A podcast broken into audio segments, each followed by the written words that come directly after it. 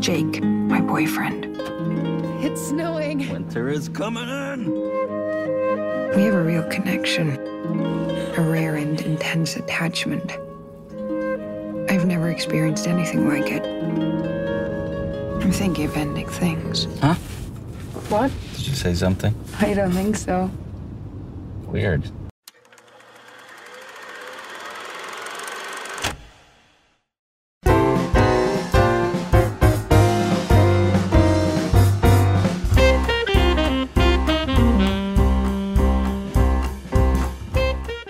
Bienvenidos y bienvenidas al podcast oficial de Cine Escondite. Mi nombre es Santi Obesiu Y yo soy Sofi Nadal. y en este podcast vamos a hablar de los últimos estrenos, lo vamos a debatir, lo vamos a analizar. ¿Qué más vamos a hacer, Sofi? Vamos a hablar mucho de los detrás de escena, de las curiosidades, de los datos de producción, un poquito de todo. Y en este episodio en particular, ¿de qué película vamos a hablar? Bueno, hoy, hoy nos toca analizar una película que anduvo dando medio polémica, ¿no? Bastante debate en todo lo que es el mundo de cine, en Twitter también, eh, que es I'm Thinking of Ending Things, eh, o como la tradujeron, eh, Pienso en el final, esta película de Netflix que, como digo, estuvo trayendo bastante polémica porque hay gente que la odia, hay gente que le gusta y demás, así como bastante polarizado el tema, ¿no? Sí, como vos decís, hubo. O la, o la gente la amó o la gente la odió. eh, que fue costoso entenderla, seguro eso atravesó a todos, creo que también era lo que, lo que se buscaba. Em, y buscando en IMDB me encontré con que el nombre no, no está muy bien traducido acá en Netflix, como dijiste, es pensando en el final, apareció, pero en realidad es, estoy pensando en dejarlo o algo así, vos que sabes mejor inglés, Sofi, ¿cómo sería la traducción literal? No, en realidad la traducción literal es em, pienso en terminar las cosas. Estoy pensando en terminar las cosas. Que de hecho, eh, yo apenas vi el, el título, eh, sin ver la película y sin ver el, el tráiler ni nada, yo pensé que se refería a- al estilo de termino, terminar con mi vida, o sea, suicidarme. yo pensé que la traducción iba a ser pienso en el suicidio. Eh, que bueno, ya un poco eh, adelanta de la trama. Pero bueno, después vi el tráiler y entendí que en realidad estaban llevándola por el lado de pienso en terminar la relación. Entonces por eso para mí le pusieron pienso en el final porque la onda es que el título es bastante ambiguo, ¿me entendés? Entonces juega como con ese... Es un juego de palabras de que puede ser tanto suicidio como el fin de una relación. Bueno, antes de meternos eh, de lleno en todo eso que estabas diciendo, vamos a contar un poco eh, de dónde salió eh, esta, esta idea. El director es Charlie Kaufman, que pueden no conocerlo en su faceta de director, porque nada más tiene dos películas más en su haber. Eh, una es Synecdoche eh, New York y la otra es Anomalisa, pero él es el guionista de la hermosísima Eterno Resplandor de una mente sin recuerdos, dirigida por Michelle eh, Gondry, y también eh, fue guionista de Quieres ser John Malkovich de Spike Jones. Eh, así que acá tenemos a alguien que viene de más del lado de la escritura, de la redacción de los guiones, que se lanza por tercera vez a la dirección de una película y puede notarse de, de alguna manera ese, salto. De igual modo, en el guion participó tanto él, Kaufman, como Ian Ray. Ustedes dirán quién es Ian Ray. Bueno, esta película está basada en un libro escrito por el mismo Ian Ray en 2016 con el mismo nombre, I'm Thinking of Ending Things. Es más, es la primera novela escrita por eh, este autor. Así como Sofía había anticipado un poco que eh, sobre el final de la película, qué significa el título y eso, que después lo vamos a empezar a, debatir. Eh, Ian Ray dijo que tardó tres años en escribirlo, pero que las ideas le estaban dando vueltas en la cabeza desde eh, bastante tiempo. Dice que él se inspiró en el largo camino que tiene que hacer en auto por las rutas oscuras de Canadá, desde la granja eh, en Ontario, donde se, se, crió. Ontario es la provincia donde está la capital de Canadá, que es Ottawa, y Toronto, la ciudad más poblada del país, pero también es la provincia más grande eh, de Canadá, por lo que hay mucha distancia entre la metrópolis y estos eh, pueblitos rurales, y esto de el camino, que decía largos caminos de noche, mucho espacio de ruta sin nada, absolutamente nada, es lo primero con lo que nos encontramos en la película. En realidad no lo primero, en cuanto empiezan los planos esos iniciales que parecen fotografías, planos fijos, eh, después arranca con un viaje en ruta. Sí, y, de hecho, ya que hablas de, los planos y, de la estética de la película, eh, a Kaufman eh, la otra vez le preguntaron si le hubiera gustado que salga en el cine eh, la película y dijo que claramente que sí, porque estaba hermosamente filmada, dijo, lo cito, o sea que se adjudica la estética de la, de la, película, que igual para mí es, de las cosas más lindas que tiene, tanto la, dirección como la, la fotografía. pero bueno, eh, la, única que la, la, única productora que le pudo financiar, que le quiso financiar la película fue Netflix, por ende salió claramente en el streaming, eh, contra el cual igual Charlie Kaufman no tiene nada en contra, eh, pero hubo medio pica ahí también porque Netflix no quería que la, la imagen fuera cuadrada, ¿no? Justo que hablamos de del, encuadre y de, los planos y demás, se habrán dado cuenta que apenas arranca la película es como eh, la imagen es cuadrada, digamos, no es, no es estirada como en todas las películas, es como imagen de, como si fuera de las teles antiguas, ¿viste? Em, y bueno, a Netflix no le gustaba esta idea, pero bueno, Charlie Kaufman quiso insistir, dijo, no, la vamos a hacer así, ya la había filmado así, la había empezado a filmar así porque, porque le gustaba, eh, porque la idea era, em, era como que tuviera un efecto de que se sintiera la gente como en una caja, ¿no? Es como, y que la cámara dejara cosas afuera del plano. Que bueno, igualmente no nos vamos a meter todavía en, spoiler, pero creo que también tiene que ver con, la claustrofobia que te da la película, ¿no? Eh, pero bueno, a Netflix no le gustaba porque tenía miedo que, que, la gente pensara que era un error de la tele, como que se veía mal por, por su tele. Sí, y entre medio de Kaufman y Netflix está las eh, dos eh, productoras que, que digamos que, valga la redundancia, que produjeron la, la, película, que es Likely Story y Projective Testing Service. Eh, pero bueno, sabemos que obviamente estas dos productoras son muy chicas. Netflix funcionó como distribuidora, como es en la mayoría de los casos, que no produce y distribuye los contenidos, pero obviamente el poder que tiene Netflix hace que eh, puedan hacer este tipo de, solicitudes como la que estaba contando Sofía, a pesar de que no la terminó, em, como es, eh, ganando esto de que la pantalla sea en el formato 16.9, que a mí me parece bastante interesante.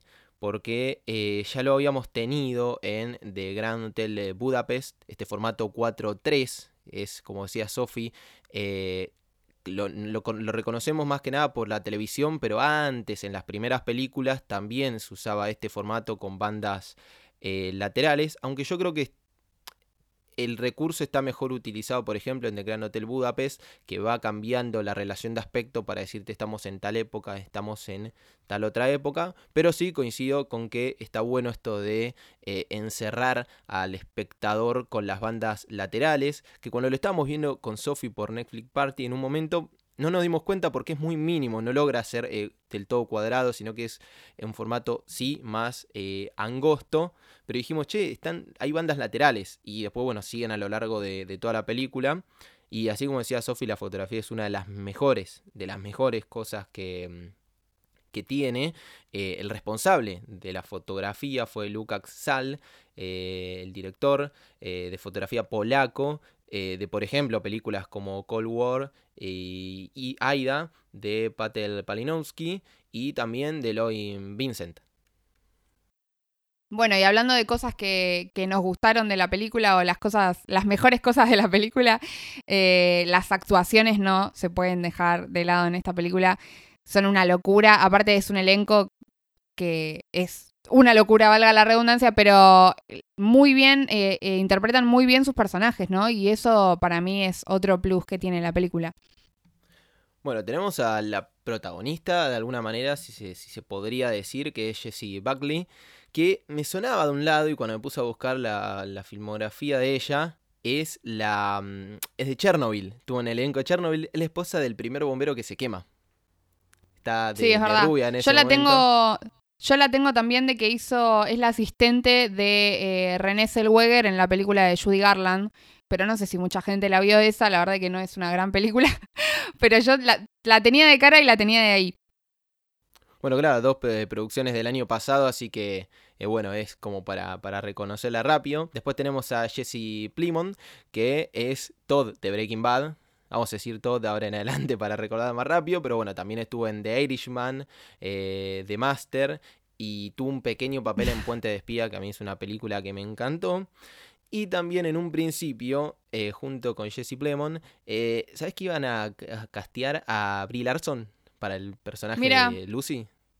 Eh, al La final, veo, bueno, pero. La veo, pero me parece que esta chica tiene. Tiene como una especie de aire más raro que es lo que necesita la película, ¿no? Sí, yo, yo la reveía a Brie Larson metiéndose en estas producciones, eh, viene de- independiente, viene así de este estilo, pero, pero sí, coincido con vos en que Jessie Buckley eh, daba mejor para este tipo de, papel. Y bueno, y después de un par de minutitos de, de película nos encontramos con la, la otra parte del elenco principal, porque no tiene mucho elenco, eh, la señorita Toni Collette. Por favor, te amo, Toni Collette. Cuando vi dije, a la película tiene que ir de ahora en adelante para arriba. La amo, la amo a Toni Collette. Todo lo que haga lo hace bien y, y acá se luce, pero un montón. Y eso que ni siquiera aparece tanto. Sí, es el tipo de, de personaje así, viste, bien loca como Hereditary. Eh, y después también, bueno, con eh, el, el otro personaje que aparece es David eh, Teulis. Que Te es, amo, Lupin. Por te favor, amo, el, señor- el Lupin, profesor por favor. Lupin. No lo tenemos Le- le porque no hizo cariño. muchos, muchos papeles en el cine. Eh, sí sé que hizo varios en, en teatro. Pero bueno, a todos nos va a quedar en el corazón como el profesor Lupin de Harry Potter. Igual, eh, hablando justo de, de él, también laburó con Kaufman, hizo Anomalisa. Él es el que hace la voz del personaje principal, así que ya habían trabajado juntos. Bueno, y ahora sí, estuvimos hablando un, un poquitito de qué pasó eh, detrás de cámara, o mejor dicho, todas las cuestiones relacionadas a la producción. Eh, y ahora vamos a empezar a meter de lleno en la historia que es bastante compleja y tenemos bastante eh, para hablar. Así que bueno, obviamente si no vieron la película, vayan, la tienen en fácil acceso con Netflix y vuelvan a escucharnos, sacarnos la gana de tratar de entender la película. Vamos a tratar de entenderla en vivo, ¿no? Bueno, y como con todas las películas, vamos a arrancar por el principio, ¿no? Que tenemos a esta chica eh, que está esperando que la pase a buscar su novio, van a ir a conocer a los padres del novio la primera vez, tienen que ir a hacer un viaje bastante largo, tienen que ir hasta la granja donde viven los padres. Eh, y también tenemos un señor que está asomado por una ventana y está mirando esta situación. Eh, señor que instantáneamente cambia eh, porque al, siguiente plano en realidad está un poco más joven, que bueno, es algo característico que vamos a ir viendo a lo largo de la película. Eh, para mí ahí ya nos da, por lo menos esto sí lo entendí, porque voy a hacer la salvedad desde este momento que esta película no me pareció para nada fácil de entender. Eh, me faltaron atar un montón de cabos que, después, recién con mucho análisis, con una segunda oportunidad y demás, fui entendiendo. Pero por lo menos este, este principio yo entendí que el señor ese viejo que estaba mirando por la ventana era eh, el mismo Jake, que es el novio de esta chica, eh, la misma persona, pero de grande, ¿no? Entonces como que ya ahí te da un indicio de que la linealidad en esta historia eh, no es para nada lineal, ¿no? Eh, ¿Por qué? Porque lo, lo reconfirmé cuando apenas ella se sube al auto, eh, empieza a hablar de Jake, ahí ya introduce lo que es la, la frase de, de la película protagonista o del, del título, que dice I'm thinking of ending things, está pensando en el final, que ahí nos deja claro que en realidad se refiere al final de la relación. Eh, y en la que empieza a describir a Jake, eh, empieza a describir este personaje y dice que él es medio torpe y aparece un plano del señor este anciano eh, que es, a su vez también es el conserje de un colegio por lo que vemos y aparece él caminando, medio torpe también, los chicos medio que se le burlan por cómo camina, después dice que Jake es muy solitario y que a veces pasa eh, parece como invisible para el resto de la gente y aparecen planos de él solo en la cafetería y demás. Por lo tanto, yo ahí saqué la primera conclusión de la película, a ver si a vos te pasó lo mismo, Santi, eh, que, bueno, este señor grande, eh, anciano, que, que laburaba ahí limpiando el colegio, era el mismo Jake que vemos en el auto, ¿no? Sí, existía la posibilidad de que sea la misma, la misma persona, por como decías, la sucesión de planos, creo que creo que ahí hay la labor de, de montaje en ponerte un plano atrás del otro, instantáneamente lo empezás a relacionar, después bueno, por lo menos en lo que es la película, creo que eso lo dejan bien en claro, eh, como para que entendamos que no están jugando eh, con el espectador más cerca del final, cuando nos podemos dar cuenta por eh, la ropa que tiene en un momento ya eh, Lucy, si le podemos decir Lucy, eh, en la casa de, de, los padres de Jake se encuentra con, con, en el lavarropa con como un nambo, un enterito sería, con un símbolo muy especial como si fuese de, de, la, de las empresas de limpieza y después cuando se cruza con este mismo señor tiene eh, el mismo el mismo eh, uniforme enterito. claro claro el mismo uniforme entonces bueno acá acá podemos creer de que eh, te dicen directamente es él. Pero antes sí estaban estas señales, yo, pero yo creo que a través del montaje y de la forma en que ponen, eh, de que se suceden los planos, eh, que pueden dar, eh, puede dar esta sensación. O esta, digamos, de, de decir que es la misma persona. Sí, que es de las cosas que eh, a mi parecer son de las pocas que son tan claras, ¿no? Eh, por eso arrancaba con esto, porque para mí desde, entrada ya te quiere mostrar eh, para que vos sepas cómo, cómo, cómo posicionarte frente a la historia y lo que va a seguir pasando, que hay un Jake viejo y hay un Jake joven. Entonces, que hay alguien que está recordando o que hay alguien que está imaginando o hay algo ahí raro que está conectando estas dos cosas, que esta, estas dos personas que están en, en distintas partes de su vida, ¿no? Eh, y ahí tenemos esta escena, esta secuencia del auto, que a ver qué te pareció a vos. A mí me pareció que se hizo bastante larga, sinceramente, para hacer como la secuencia de, de inicio, ¿no?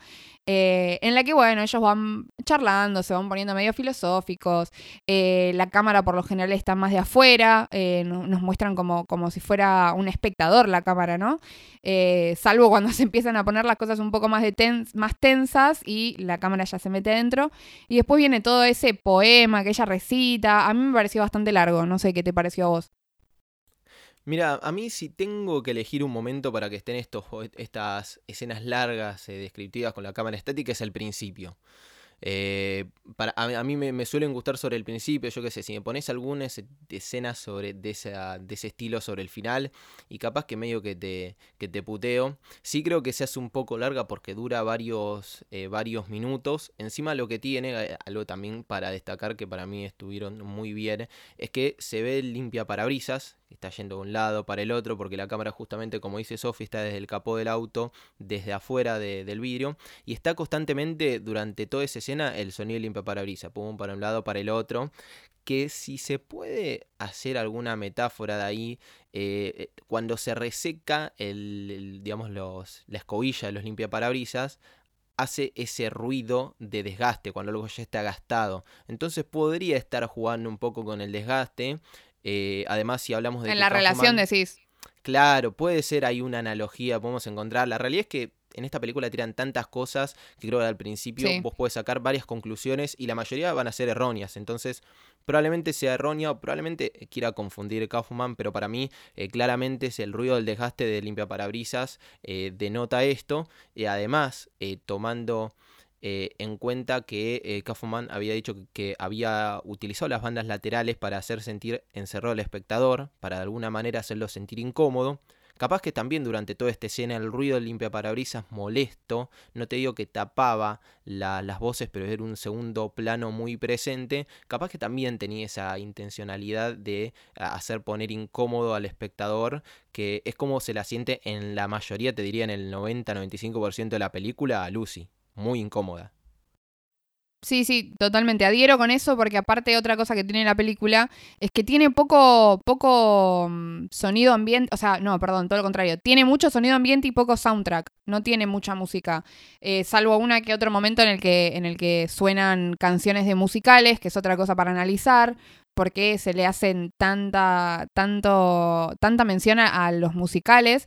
Eh, pero sí, me parece que eso es parte de, de lo que usa el director para que eh, nosotros sintamos la incomodidad que siente la protagonista, ¿no? Porque aparte lo que pasa ahí en el auto, eh, para seguir con lo importante de esta, de esta secuencia, es que ella cada vez que, que se pone a, divagar en sus pensamientos, piensa en el final y, y demás, él la interrumpe constantemente como si escuchara eh, lo que ella está pensando, ¿no? Porque le dice, ¿qué? ¿Hablaste? Y ella le dice, no, no, estoy, estoy en silencio, estoy, estoy, son mis pensamientos y demás, pero parecería como que él la escucha, eh, porque cada vez que ella se acerca a, a- pensar en el final de la relación es como que él la quiere distraer o quiere eh, llevar la conversación para otro lado, ¿no?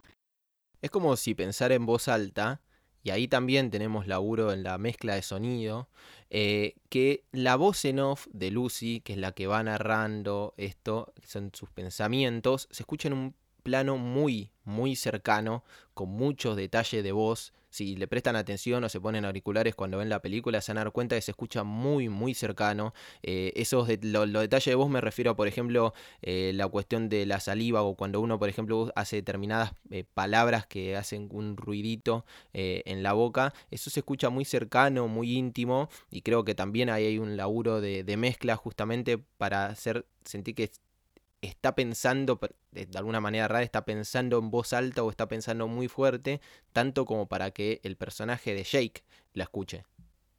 Y esto, eh, excelente, que, que vu- vuelvo a decir, para mí la mezcla de sonido está muy bien. eh, se lo demos, son cuatro personas las que están en el, en el equipo, los principales, que son Lewis Goldstein, Gina Alfano, Wen Swang Teng y Alex Soto, pero eh, según IMDB, la mezcla de sonido eh, que estuvo a cargo de Lamp, Lampadini y Jerry Stein, que no le eh, encontré trabajos conocidos, pero si están arrancando de esta manera, la verdad, bienvenido sea.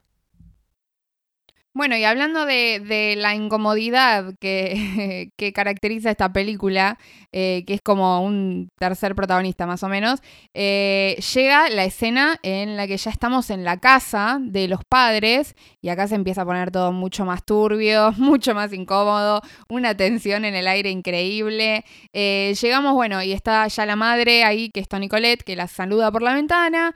Tenemos a un Jake que para mí es como que constantemente quiere alargar el viaje, ¿no? Porque le dice, no, todavía no tengo ganas de entrar, eh, vamos a dar una vuelta, quiero estirar las piernas y qué sé yo. Es como, como que quiere alargar el viaje constantemente y, ella encima que está, bueno, pero mirá que tengo que volver a trabajar y no sé qué, pobre, me da una lástima. Eh, y él, no, súper, súper pesado, súper bueno, no, vamos a dar una vuelta, que después tenemos que hablar con, mi- con mis, papás y no sé qué. segura que no querés parar para comer, también le decía antes en el viaje, ¿no? Y ahora lo sigue alargando y va y le cuenta esta historia súper turbia también eh, de los pobres eh, chanchos que murieron ahí en la granja, ¿no? Los chanchos que dice que quedan, eh, pregunta, ¿no te molesta que estén ahí, que estén olvidados? Y este tema del olvido eh, va a ser algo capaz eh, central o un, por lo menos una de las aristas que, que desprende la, la película. Y otra cosa que a, mí me, me hacía mucho ruido ya del... ma- No, mucho ruido, que destacaba del principio es eh, volviendo a la dirección de fotografía, es la ropa que usa ella. Ella, bueno, em, tiene el pelo colorado, tiene una, como una camperita roja al principio, y todo, todo lo que tiene alrededor, tanto el auto como el fondo, como la ropa de Jake, es azul, denotando algo más frío, más lejano. Y cuando entra a la casa también se ve así. Cuando entra a una casa que uno imagina, bueno, en el frío, en el exterior, eh, pues se tendrían que ver estos colores azules que denotan todo lo que algo congelado, árido, algo de alguna manera eh, desierto, pero no en el sentido de un desierto, sino en algo vacío. Eh, y cuando entran a la casa me, me encontré con que siguen los mismos colores. Azul, gris, todo muy apagado. Sí, o incluso peor, yo sentí como que a medida que, se iba, o sea, entrando a la casa y que se iba adentrando en, en la conversación con los padres y toda la historia y demás, eh, como que la imagen se va poniendo cada vez más gris, ¿no? Es como, como si se estuviera muriendo la imagen, cada vez más filtro gris tiene, Eh, que bueno, es todo metáfora de, de, de lo que va a venir después, ¿no? Sí, ella se va desarmando. Ya dentro del auto tenía ese buzo, eh, ese suéter, perdón, medio eh, rojo, negro. Después cuando sale se pone una campera roja mucho más fuerte y cuando entra se la saca. Entonces hace más como un contraste, como que ella se va apagando de a poco. Cuanto más se acerca la vida de Jake, eh, a pesar de que se está queriendo alejar, más se va apagando. Y me parece que eso ya dice mucho. Y es una de las cosas con las que empezamos a, em, a, a, maquinear, a pensar, che, ¿por dónde irá la historia? Porque uno, a ver, cuando un director te va diciendo tan poco, tan poco y se maneja tanto en la metáfora, eh, uno empieza a crear sus propias conclusiones y ahí empieza a sacar un montón con todo eso de, la ropa, ya de la, de la fotografía y en lo poco que hice, ya se va sal, desprendiendo algunas ideas. Es que si hay algo que, que entendimos de Kaufman por esta película es lo detallista que es, está en absolutamente todos los detalles, cada diálogo, cada gesto, cada cara, todo eh, significa algo, en lo que por lo menos yo entendí que es el final de esta película. Eh, pero bueno, para no adelantarnos, eh, tenemos esta escena en la que se da súper incómodo, eh, que pobre le hacen mil preguntas, los padres ya de por sí nos damos cuenta que no son muy eh, tradicionales, son medio raros, tienen eh, esto también de que constantemente va cambiando de, eh, de, de, ropa y aparte de aspecto, ¿no? Porque de un momento al otro vemos al, al padre y a la madre que, que, están re viejos, re ancianos, y al otro momento están bien, entonces es como que ya de por sí ahí la película nos sigue diciendo esto no es un relato común, acá hay algo raro. Eh, y bueno, ya nos podemos ir haciendo una idea de qué es imaginación, qué no es imaginación. Eso iba a decir, ya cuando empieza a romper el, el verosímil, uno empieza a, a, creer que, bueno, acá tenemos o delirio, o tenemos eh, sueño, o fantasía, ya nos fuimos de, del mundo, eh, de un mundo verídico, en donde de repente eh, ella está hablando y desaparecen todos al final, ahí por lo menos das cuenta de una elipsis, te puedes imaginar que capaz ella tiene eh, problemas de, de, memoria y de repente se colgó un tiempo y desapareció, como cuando Homero, por ser lento y, estar eh, eh, jugando al, eh, a las cartas, eh, Lenny le dice, ¿sigues acá Homero? No sé por qué metió a los Simpsons en esto, pero lo que me refiero es que es como que. Porque los Simpsons se meten en cualquier el, lado. En cualquier lado. Va jugando con el, eh, con el verosímil. Eh, incluso, bueno, la escena del perro. Cuando aparece el perro, que se ven los rasguños, le dice, no, no, en el sótano era un perro. Y vos decís, mmm, muy raro, que estás inventando un perro. Y de repente aparece efectivamente un perro. Sí, y hace sí. eso eh, raro que. medio random. Yo no sé, tengo, tengo varias conclusiones de bastantes cosas de esta película. Eh, sin embargo, el perro no lo sé. no lo sabe. No lo sabe ni Charlie Kaufman, me parece. Fue bueno, vamos a meter un perro porque. ¿Por qué no habría un perro en esta película? Pero no sé si necesariamente representa algo o si sigue siendo una característica de, de, la imaginación o del espacio en el que está eh, ocurriendo toda esta película. Sí, es, eh, para, mí sí es rarísimo. Eh, después, bueno, cuando empiezan, eh, se, se, juntan los cuatro en la hora de, de, la cena, ya ahí cambia el color. Se ve raro porque se va adentrando en la noche, pero al revés, la imagen te da esta sensación ahora sí de algo cálido, algo de, de interior, pero no deja de darte la sensación de viejo. Estos colores, eh, los tonos beige, eh, no te dio ya algo muerto como daba la sensación el, eh, los, colores, los tonos azules, tampoco de algo cálido, porque claramente no, no es cálido eso, porque se siente mucho la incomodidad, pero sí de algo viejo, que después veremos que la edad o, la vejez eh, juega un papel un poquitito más importante sobre el final. Y ahí viene toda esta conversación en la que, entre otras cosas, eh, los padres le preguntan cómo se conocieron ellos dos, ¿no? Y ahí se viene una situación medio rara en la que ella empieza a contar, eh, pero después se empieza a contradecir y el mismo padre le dice, che, pero no estabas hablando de tal cosa, porque ella dice, eh, eh, yo me había animado a hablarle, pero él no. Eh, y después agarra y dice, bueno, y como todavía no habíamos hablado, y el padre le dice, pero no estaban hablando de tal cosa. Entonces ella dice, ay, no, sí, eh, me estoy confundiendo. Entonces, como que no se entiende si está contando algo que realmente pasó o si está inventando sobre la marcha o, o por qué, qué es lo que se está olvidando. Eh, no, lo mira a Jake como buscando una respuesta. Él le dice, sí, sí, fue así, dale, dale, como, como si se trabara ella, ¿viste? Que de hecho, hablando de la palabra trabar, pasa bastante también, porque hay, viste que hay momentos en los que se repiten, tipo ella se queda como, como si fuera un disco rayado, viste, que dice, ah, ah, ah, y queda ahí, y los padres pasa lo mismo, viste, de vez en cuando, como, o Tony Colette cuando se empieza a reír, viste, como que hay una, una, una cuestión de ida y vuelta en la historia eh, en la que o alguien está intentando recordarla, eh, o ellos no se acuerdan bien cómo fue, eh, pero hay, hay una cuestión rara ahí en términos de narrativa, ¿no? Eh, pero en, lo que narran los personajes, no la, no la película, a nosotros como espectadores.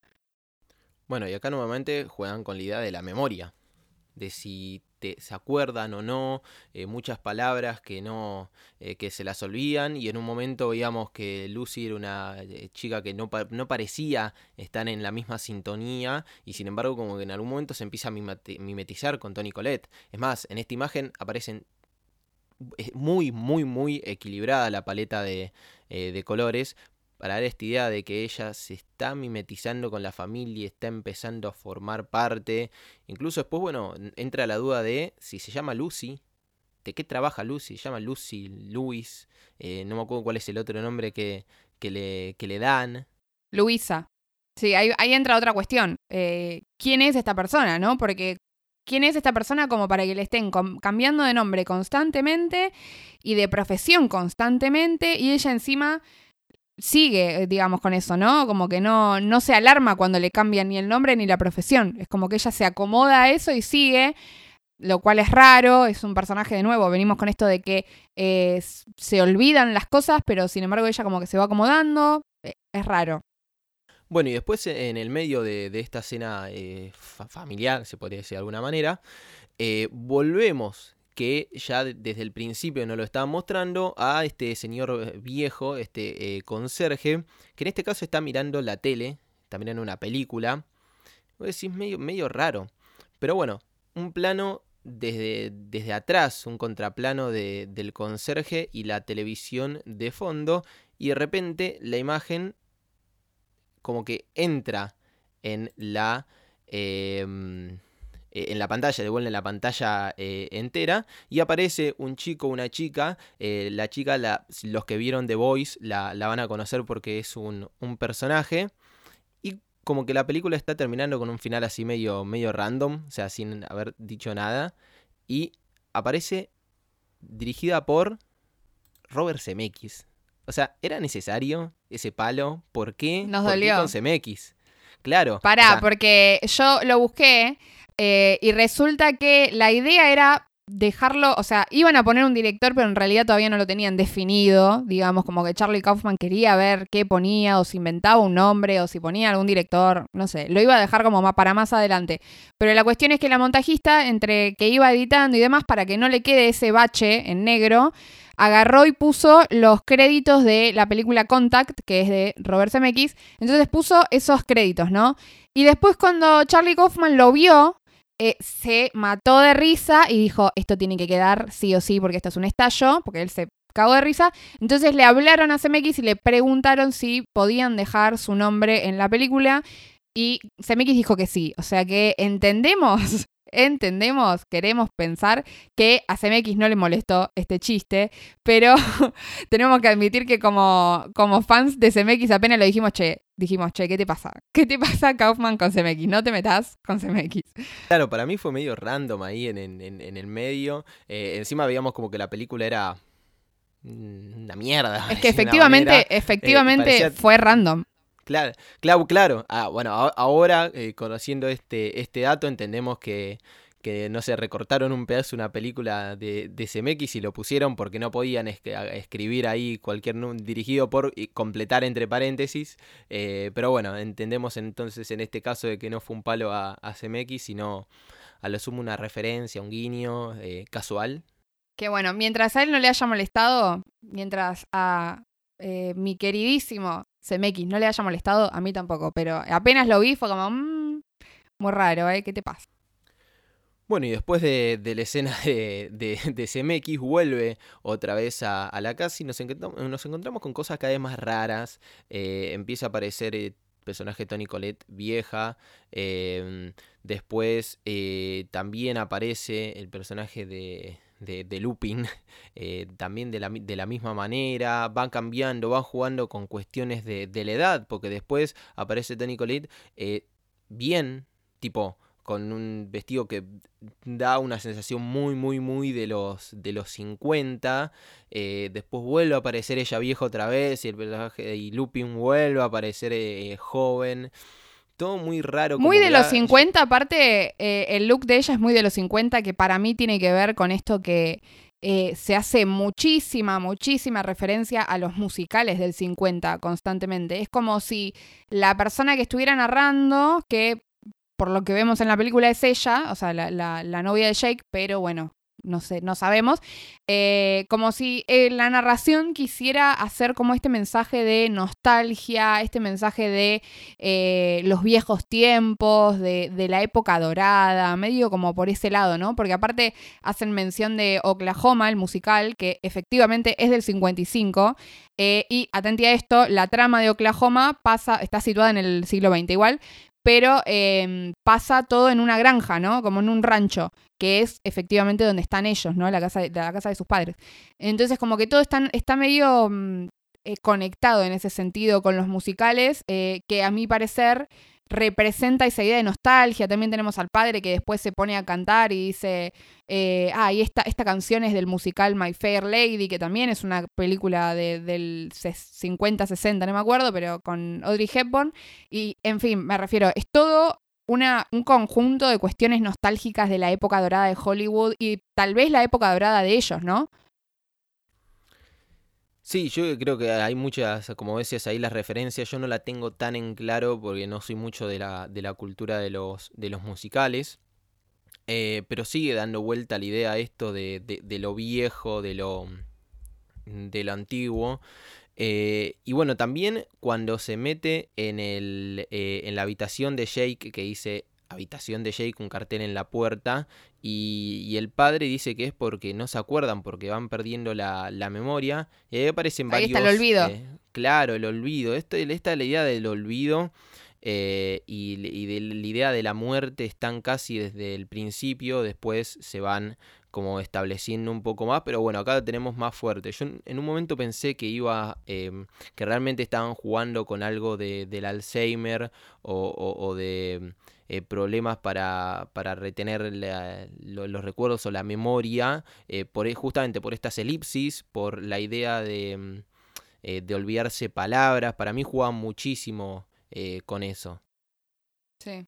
Sí, sí, sí, para mí también, ¿eh? Pero de hecho, para mí, en, en la conclusión que saqué al final, tiene que ver efectivamente con eso. Para mí, un poco de crítica a.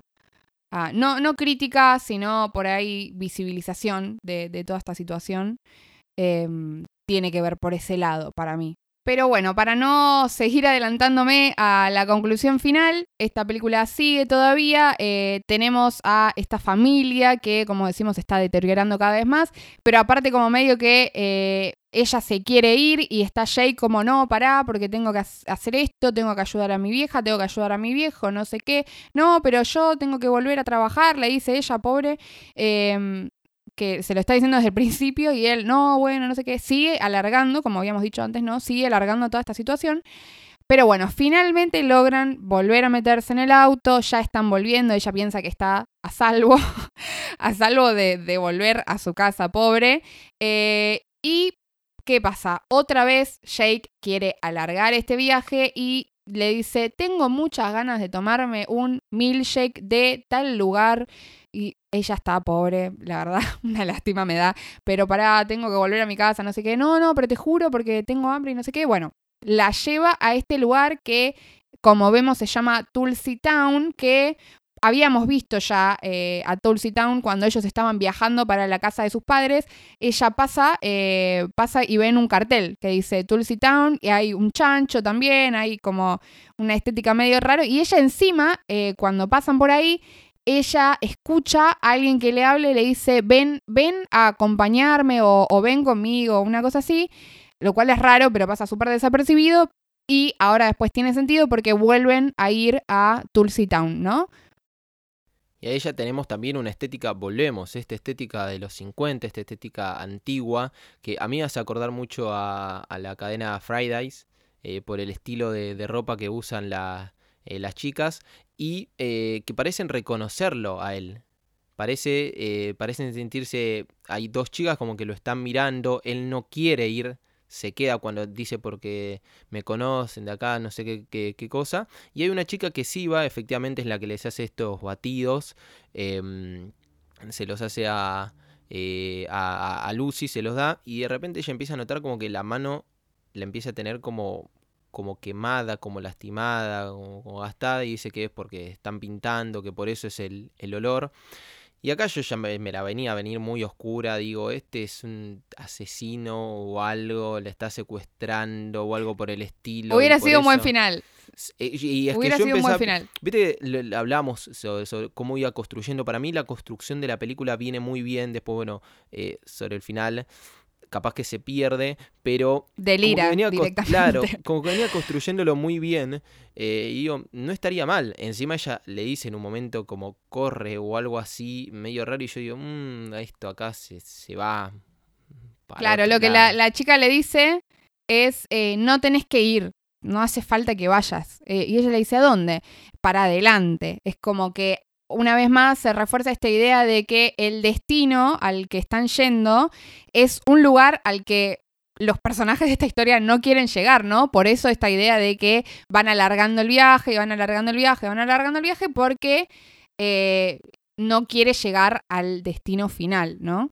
Claro, le dice, le dice, eso no es barniz, eh, lo, que, lo que apesta, dice que no tienen que ir para adelante en el tiempo. Como decís, vuelven la idea de esta de seguir yendo para atrás, seguir recordando. Y Jake es mucho de eso, de recordar, de decir, me acuerdo de este lugar, eh, me acuerdo de, de- la escuela, me acuerdo de la casa de, de mis viejos. Es todo mucho con rememorando tiempos pasados. Claro. Bueno, y hablando de la escuela, es el destino siguiente, ¿no? Porque pobrecita esta chica, Lucy o Luisa o como se llame, eh, lo único que quiere es llegar a su casa y este tipo se pone encaprichoso y dice, no, al final no los quiero estos milkshake, yo te cago a trompadas, la verdad. dice, al final no los quiero, vamos a la escuela a la que yo iba de chico, que está acá cerca, así los puedo tirar ahí. O sea, ni siquiera puede tirarlos ahí en la calle, que igual obviamente no es lo ideal, pero yo ahí en el lugar de ella le hubiera dicho, mira, se los tiraba en la cara básicamente, pero eh, tienen que agregar un destino más, que es, es, según él la última parada y ya después se van para sus casas, eh, que es esta escuela en la que se baja y va a tirar estos milkshake, eh, que después eh, cuando se están por ir, viene como la parte turbia, ¿no? Cuando se están por, él vuelve al auto y se están por ir y dice, alguien nos está mirando, alguien, un pervertido nos está mirando. Y ahí, bueno, se sigue alargando la película y él entra al eh, colegio este a buscar a este pervertido, entre comillas, ¿no? Y este pervertido resulta ser, eh, no, creemos que es, porque es la única otra persona, por lo menos hasta ahora, que hay adentro de la escuela, es el conserje este que, veí- que ya veíamos, eh, nos anticipaba sobre el principio de, la película, con el enterito, que lo habían visto en el lavarropas, en la casa de los padres de Jake. Acá nos terminan de, de dar a entender que Jake es el conserje. eh, en otro tiempo, no sabemos... eh, Va, imaginamos que realmente es él y el tiempo eh, pasado que está rememorando es cuando es joven, ponele. Y después sí, acá empieza un delirio hermoso, musical, de repente gente bailando mal, que se equivoca. Y después sí, efectivamente, hacen una escena musical que te dura, no sé, 3, 4 minutos. Ahora, ¿qué significa esto, este musical, no? Porque hasta acá yo, la conclusión que había sacado era que efectivamente Jake y el Jake viejo eran la misma persona, eh, pero todavía no entendía bien qué pito cortaba ahí eh, la chica, ¿no? Digo, qué función cumple eh, todavía, porque parecía como que era un personaje real, pero al final, la verdad que no, o sea, entre todo lo irreal de la película, que son los personajes, tanto Jake como los padres y demás, ella parecería eh, ser lo más real, ¿no? Creo que la película te quiere llevar a ese lado como medio engañado, entre comillas, eh, porque ella es la que narra y es ella la, que llega la, mm, lleva la, mm, la, historia y es la única que no va cambiando también de, eh, temporalidad, ¿no? Porque vemos que los, los padres envejecen y después están más jóvenes y demás, entonces como que la película te quiere hacer creer que ella es lo más real que hay ahí. Pero en realidad después nos damos cuenta que no, porque cuando viene la parte de este musical, eh, tenemos a ella em, y a Jake que están como bailando, los personajes de ellos bailan, y como si fuera medio una historia de amor entre ellos dos. Y después tenemos el personaje del eh, conserje este que se mete y la quiere sacar, ¿no? Es como, eh, como que no, él es el responsable de que esa situación no pase, que si nos ponemos a analizar, él mismo es el que atenta contra la relación, ¿no? Como una lucha eh, interna que tiene él. Para mí es como que simboliza todo eso. Después instantáneamente cuando termina esa escena, esa dramatización, eh, aparece el personaje del conserje limpiando eh, la nieve que, que había ahí enciende el auto o está por encender el auto, digamos, la camioneta donde está él, y ahí empieza como una escena en velocidad rápida adelantando eh, por la carretera, vuelve con un eh, fundido a eh, los padres de, de Jake peleando, otro fundido, la cara de Jake, entonces acá como que termina reiterando tipo, acá sí creo que eh, se excede un poco en la justificación de que el conserje es Jake. Por momentos, como no te dice nada, en la película pasa a, reiterar muchísimo que el, que, el, conserje es Jake, cosa de que ya nos habíamos dado cuenta capaz que con una o dos eh, escenas. Sí, que de hecho, a mi parecer, es lo único que te explica la película, ¿no? Ya me, meto, me, pongo un poco crítica, pero, pero digamos que en realidad eh, hay muchas cosas que quedan en el aire, hay muchas cosas que son relativamente difíciles de descifrar y lo único que te termina quedando bastante claro es esto, ¿no? Que Jake y el, y el conserje son la misma persona efectivamente en esta eh, secuencia que vendría a ser como en, en, cualquier película tradicional sería la parte explicativa, ¿no? La parte en la que te repasan y te dicen, mira, lo que viste es esto. Pero Charlie Kaufman lo hace a su estilo porque en realidad, como decimos, no te deja mucho más claro más que eso, ¿no?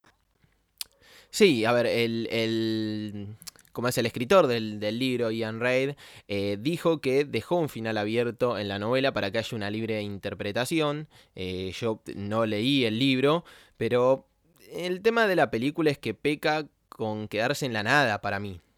O sea, se entienden ideas así em, eh, aisladas, pero cuesta entender la, idea general. O sea, como decíamos, vemos la idea de que quiere cortar, de que eh, de, la idea de rememorar el pasado, la idea de, la muerte, pero en sí uno esperaba que en los minutos finales se haga un cierre un poco eh, de que se conecte todo lo que se fue construyendo con el final. Bueno, ya que mencionás el libro, yo eh, tampoco lo leí entero, pero sí me interesó mucho saber qué, cuál era la diferencia entre el libro y, la película, o qué era lo que había sido cambiado, o si evidente, o efectivamente el libro era eh, igual de delirante que el final de la película, porque a mí me, me dejó como eh, bueno, igualmente esto lo voy a decir después en mi conclusión y en mi, puntaje, pero me dejó como medio con un gusto a nada al final, medio como que yo esperaba que me, explique algo más o, por lo menos que tenga un poco más de sentido, un, hilo conductor más, más simple, eh, y no lo tiene. Pero el libro sí, eh, así que voy a, a continuar a, contarles más o menos por arriba lo que yo leí que es el final del libro. Em, que eh, en un principio en realidad es bastante similar a lo que va pasando en la película, porque hasta que llegan a la escuela todo pasa bastante parecido. Em, pero ¿qué pasa? Cuando ellos llegan a la escuela esta, eh, ella va, eh, lo sigue a Jake para buscarlo, para, para, para ir a buscarlo. Y cuando entra en la escuela se da cuenta que ella medio que la conoce, aunque en realidad supuestamente ella nunca había ido a ese colegio. Bueno, y así con un par de revelaciones más, ella se da cuenta que eh, Jake y ella, porque no tiene muchos nombres, eh, ella y Jake son la misma persona. Conclusión que, de todas formas, yo creo que en la película hay un montón de guiños que esto nos lo dice. Eh, es cierto que no nos, no nos explica explícitamente que, que la conclusión es esa, pero, em, pero creo que hay un montón de guiños que, que, van hacia esa conclusión.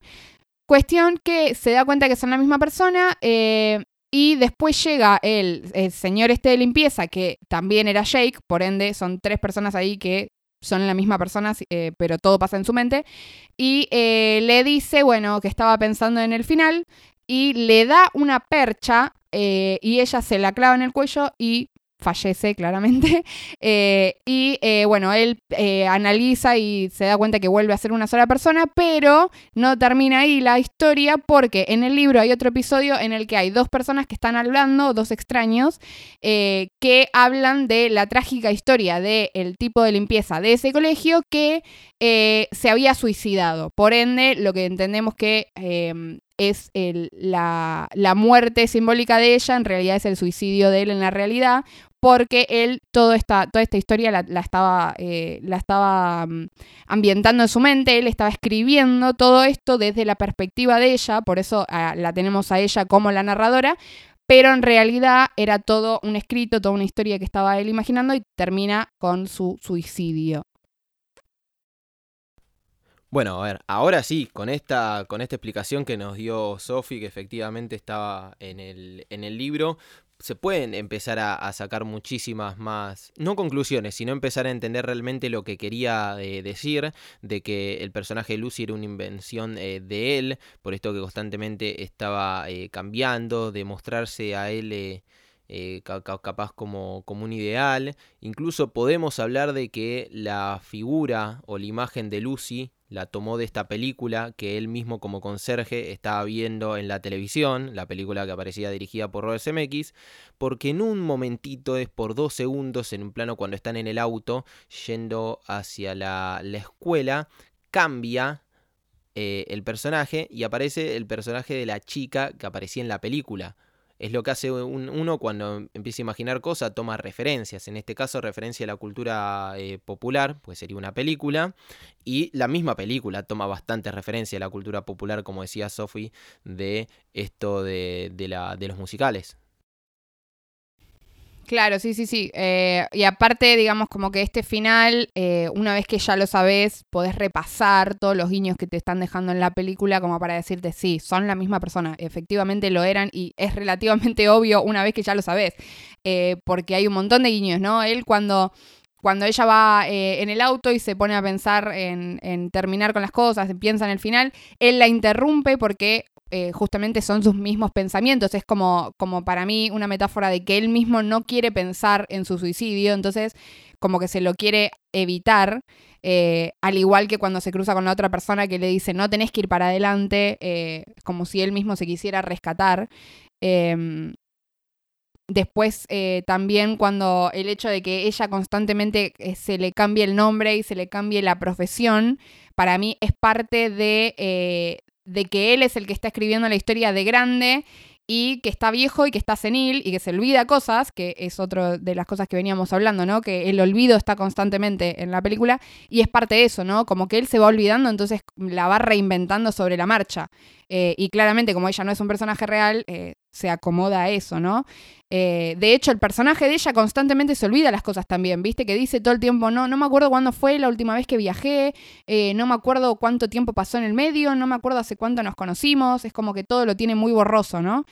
Y la última, eh, la última cuestión que refuerza esta teoría, va, no teoría porque ya lo tenemos confirmado por el libro, es cuando ella eh, finalmente atiende el teléfono, viste que cuando están en la casa todo el tiempo la llaman personas eh, y le dejan un mensaje de voz. Y cuando ella escucha el mensaje que le dejaron, eh, es Jake viejo diciendo que él no se siente lúcido, que se está volviendo loco y que sabe que hay una respuesta a esa pregunta que se está haciendo, que obviamente es el suicidio, pero que inconscientemente la viene ignorando, ¿no? Ahí es como que se. se todo, toma, todo toma sentido, ¿no? Como que ahí atas los cabos que faltaban.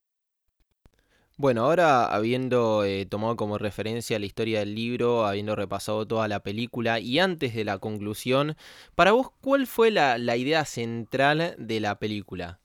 To- toda película quiere transmitir una, una idea para vos. ¿Qué es lo que quiere transmitir? Más allá de, si la, la historia estuvo bien, la explicación, que, ¿cuál es para vos la idea? Mira, a mí lo que más me quedó de la película es como, como una crítica a la sociedad por ignorar a la gente mayor.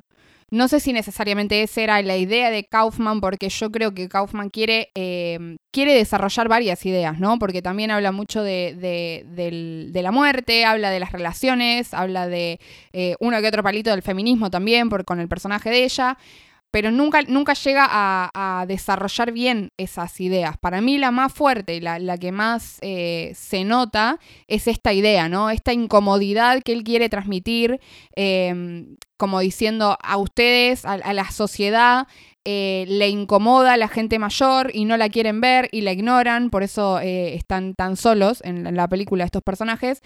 Eh, y es una crítica a eso, ¿no? A, dejar de ignorar a, la gente mayor, a, mm, y, ver y verlos, enfrentarlos y acompañarlos, ¿no? Para mí viene por ese lado. Pa- para mí, ¿sabes de qué habla? Para mí habla del olvido. De la muerte, no de la muerte física, sino de la muerte eh, en, el inconsciente, eh, en, el colectivo. Eh, se muestra mucho este, este tema de ser olvidado, así como vos decís, pero para mí eso es otra vez el vehículo para transportar otra idea.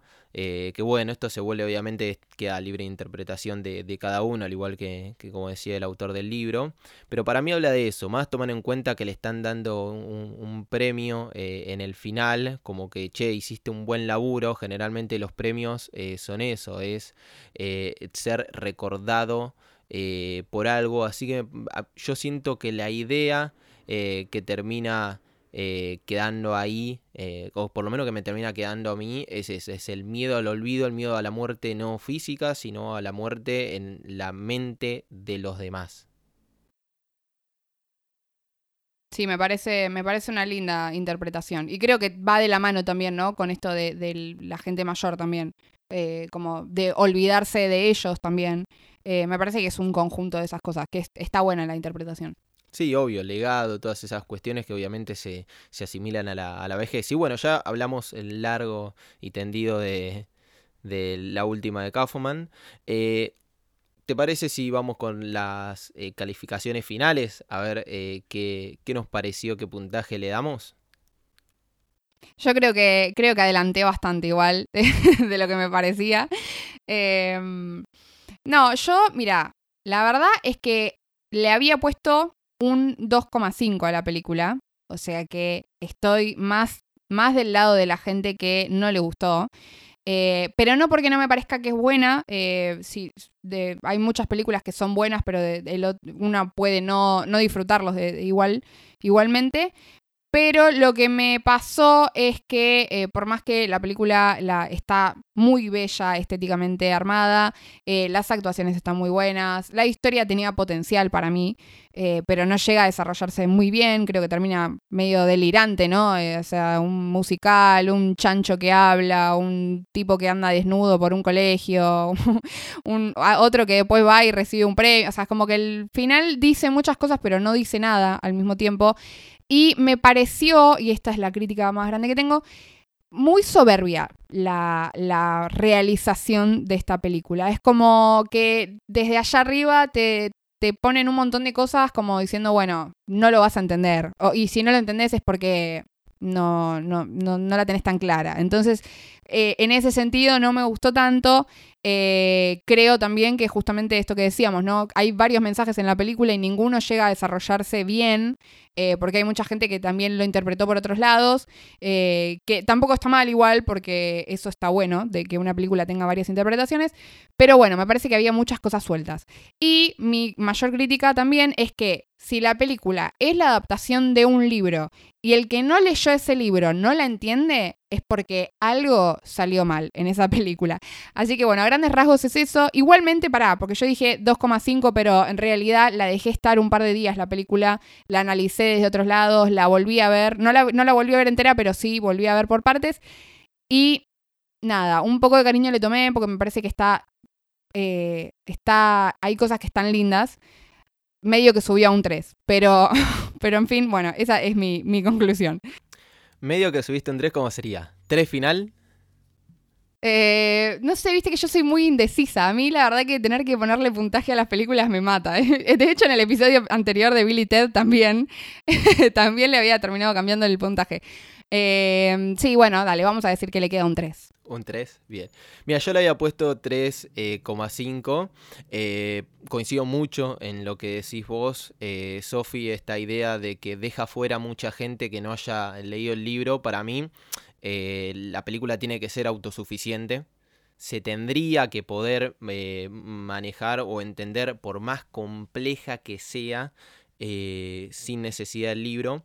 Y bueno, a ver, Puede que nosotros estemos pecando de, ser ignorantes respecto al tema o de no haberla entendido, que haya gente que la haya entendido de una, pero a pesar de que me gusta que estas películas eh, se distribuyan a través de una plataforma como Netflix, que te transmite ya la masividad, yo creo que también eh, ahí juega un poco la pertinencia, ¿no? Porque hay un montón de gente que hay una cantidad gigante de gente que tiene Netflix, entonces muchas de esas personas, probablemente como nosotros, no lo hayan entendido eh, o no hayan recurrido eh, al libro para verla. De igual manera, a mí me gustó muchísimo lo audiovisual. Para mí se manejó excepcional lo audiovisual. Todo lo que la fotografía, lo que es la mezcla de sonido, incluso la dirección. Para mí ahí no falla, para mí ahí es...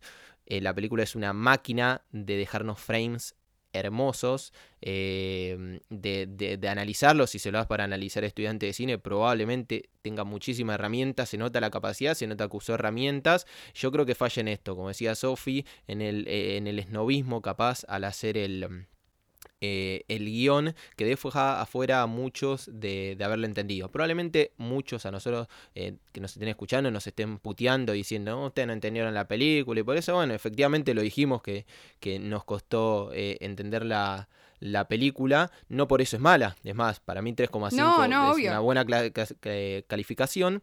Eh, pero bueno, es la crítica que le encontramos es esta, eh, que capaz cerró muchísimo eh, el público que podía llegar a disfrutarla al, 100%. Y hablando de público que puede llegar a disfrutar la película, nosotros tenemos una sección, Sophie tiene una sección, que es para la gente que le gustó la película que, que charlamos, otra distinta para ver como recomendación. Le pusimos el hermoso nombre de la doble de riesgo. Y en este caso, ¿cuál sería la doble de riesgo de I'm Thinking of Ending Things?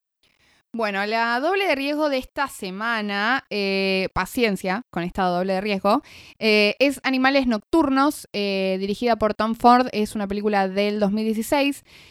digo paciencia porque tal vez lo que le hayan visto verán que en realidad eh, no tiene tantas similitudes en términos de narrativa, eh, estética y muchas más cosas con esta película, pero para mí tiene también muchas cosas similares. Eh, y aquí va mi justificación. esta es una película en la que la protagonista es una galerista em, que, bueno, nada, tiene mucha plata, vive muy sola, vive, tiene su segundo marido, pero se siente súper sola. y le llega un día una novela escrita por su ex marido, eh, del que, bueno, hace un montón que no habla, no tiene noticias.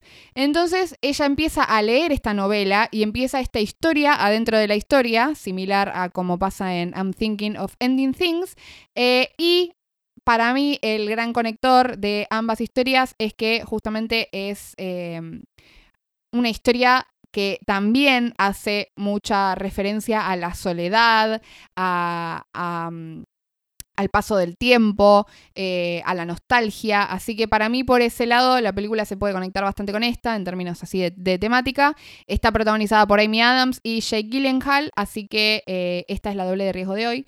Eh, si ya la vieron o si la van a ver, nos comentan también por redes. Sí, y también eh, hablando de comentar, que nos comenten a ver qué apreciación hicieron de, de la película. Si piensan que somos unos lerdos por no haberla entendido a la primera, eh, si hicieron otras interpretaciones, porque mismo nosotros, eh, después habiendo entendido lo que quiso comunicar Kaufman, hicimos una, eh, cada uno una apreciación y fue distinta la de Sophie a la mía. Así que no, lo pueden comentar a través de las redes sociales de Sin Escondite, que son... Nos pueden encontrar tanto en Facebook como en Instagram y en Twitter.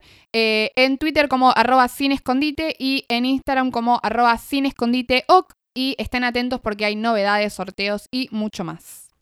Bueno, y también eh, nos pueden seguir en el canal de YouTube. eh, vamos a tener especial sobre directores, análisis de filmografía y obviamente todos los trailers subtitulados. Y está el Late Night de, de Lemmy, que acá le vamos a pasar el chivo. Hizo uno muy bueno sobre los 20 años de Nueve Reinas con un análisis de la película de Fabián Bielinski y con una entrevista a Gastón Pauls que es excelente. Así que si entran al canal de YouTube, también pasen por, por ahí.